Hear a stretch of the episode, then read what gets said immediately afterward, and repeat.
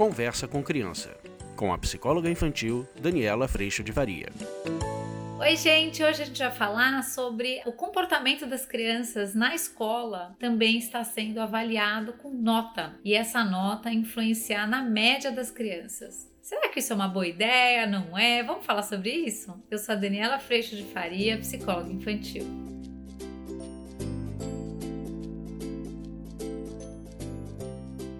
Oi, turminha, eu recebi essa pergunta de uma mãe muito querida que me disse: Dani, meu filho vai bem nas provas, ele vai bem nas notas da matéria, mas no comportamento ele tem perdido uh, nota e isso tem afetado a média. Você acha uma boa essa história do comportamento também estar tá atrelado a uma nota? Eu tenho acompanhado aqui nas escolas, estou morando fora do Brasil, as escolas americanas têm uma forma de avaliar as crianças de uma forma muito peculiar, falando sobre o jeito como as coisas acontecem. E eu tenho recebido, na verdade, uma boa impressão dessa história do tudo vale nota. Mas deixa eu explicar para vocês como é que isso acontece. Aqui, onde eu tenho morado nos últimos anos e tenho acompanhado um jeito muito diferente de funcionar, absolutamente tudo vale nota. A sua lição de casa, o seu comportamento, as provas, os quizzes, leitura de livro,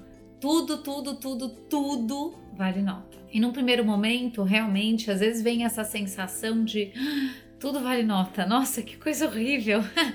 como se a gente estivesse sendo avaliado no sentido de dar o juízo de valor para o comportamento, ou para a nota, ou para a prova a todo momento.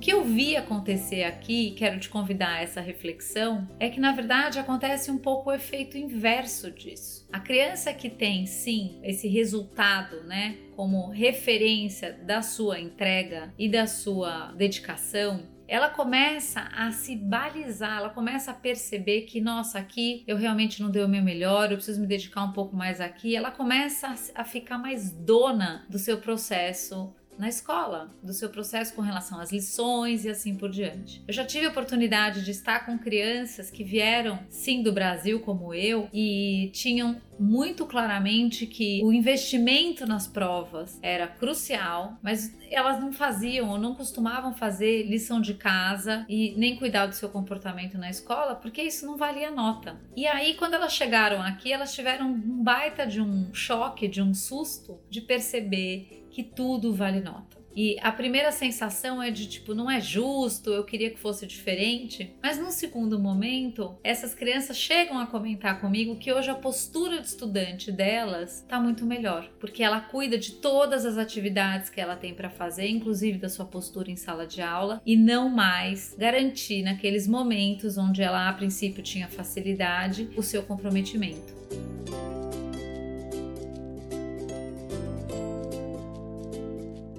Então eu entendo hoje que no tudo vale nota, apesar da gente ter a sensação de que sim, é ruim quando vem uma nota ruim ou quando há um descuido, ao mesmo tempo a nota nesse sentido ela passa a ser tão fluida que ela não é mais tão pesada. A nota de tudo, se a gente pegar cada item desse tudo, essa nota ela afeta o resultado total, mas tem muitas outras coisas que afetam também. Então o que eu tenho percebido disso é que as crianças acabam que cuidando muito mais da sua postura de estudante, de fazer o melhor possível em todos os convites que ela recebe, ao invés de eleger ou elencar o que, que vale a pena ela investir e se descuidar do resto. Mas isso você vai dizer, mas Dani, o valor da criança fica colocado nessa nota? Não. A nota pode e deve ser usada como informação de como que tá a minha dedicação. Eu fiz o meu melhor possível, como em muitos vídeos eu trouxe para você, mas eu entendi que, puxa vida, eu preciso cuidar um pouco mais de não conversar na sala de aula, porque isso tá me prejudicando. Eu preciso cuidar mais de fazer a minha lição de casa, porque eu tenho me esquecido. Então, a nota usada como informação, ela sempre vem de encontro com a possibilidade da gente construir o melhor possível e com as crianças funcionam da mesma forma. Então, nesse sentido, eu gosto muito dessa forma de avaliação e quanto mais pulverizada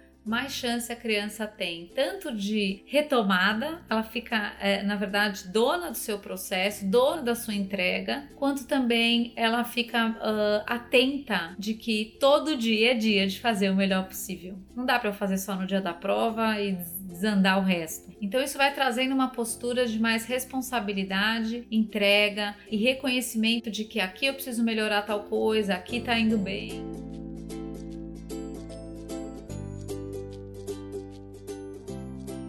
Essa história com a nota, ela acaba se tornando e o processo dentro da escola acaba se tornando muito dinâmico. E aqui, por exemplo, as notas são fechadas semana a semana. Então, há semanas em que eu escuto das minhas filhas, por exemplo, de ai, mãe, essa semana eu decaí porque tal coisa aconteceu. Elas enxergam aonde tá e elas têm a possibilidade de retomar ou de cuidar disso de uma forma melhor na semana seguinte. Então, eu vejo que na verdade é um movimento bem ritmado o processo escolar quando a avaliação se pulveriza e a criança tem a chance de cuidar da sua entrega, cuidar do seu processo com informações mais claras de onde é que eu posso melhorar, o que, que eu me descuidei, o que, que posso cuidar e assim por diante.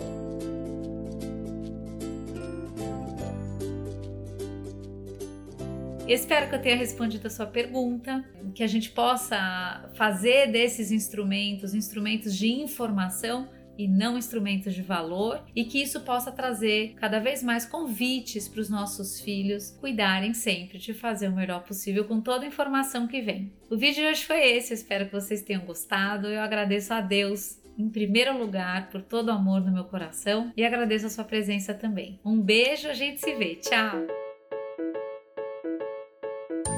Você acabou de ouvir Conversa com Criança, com a psicóloga infantil Daniela Freixo de Faria. Mande seu e-mail para conversa@danielafaria.com.br.